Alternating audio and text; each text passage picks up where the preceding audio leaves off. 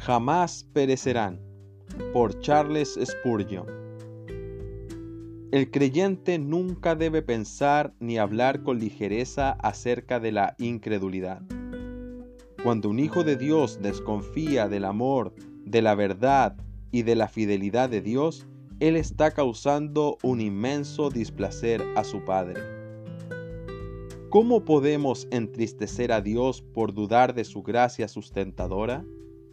Hermanos, un creyente ser olvidado o dejado en el infierno sería contrario a todas las promesas de Dios.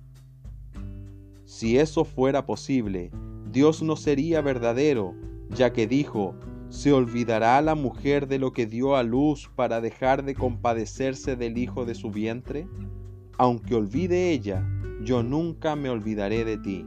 Isaías capítulo 49, versículo 15. ¿Y cuál sería el valor de la promesa?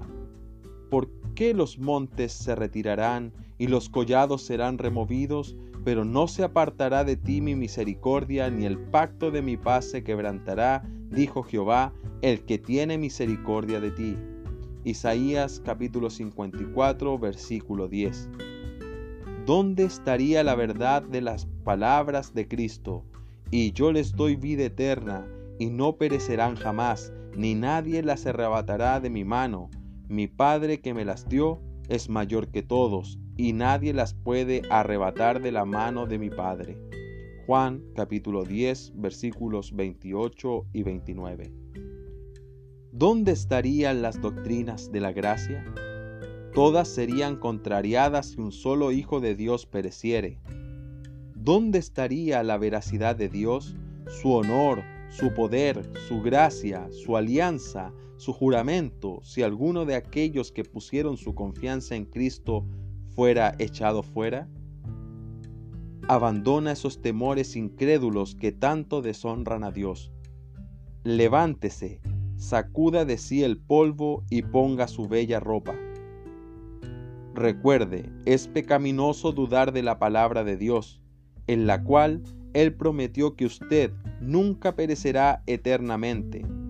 Permita que la vida eterna dentro de ti se exprese en alegría confiada. Permita que el Evangelio eleve tu espíritu. Permita que el Evangelio lance las bases de tu esperanza. Un Dios fiel, digno e inmutable, en promesa y cumplimiento es tu herencia.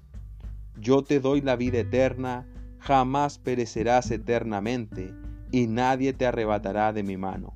Aleluya.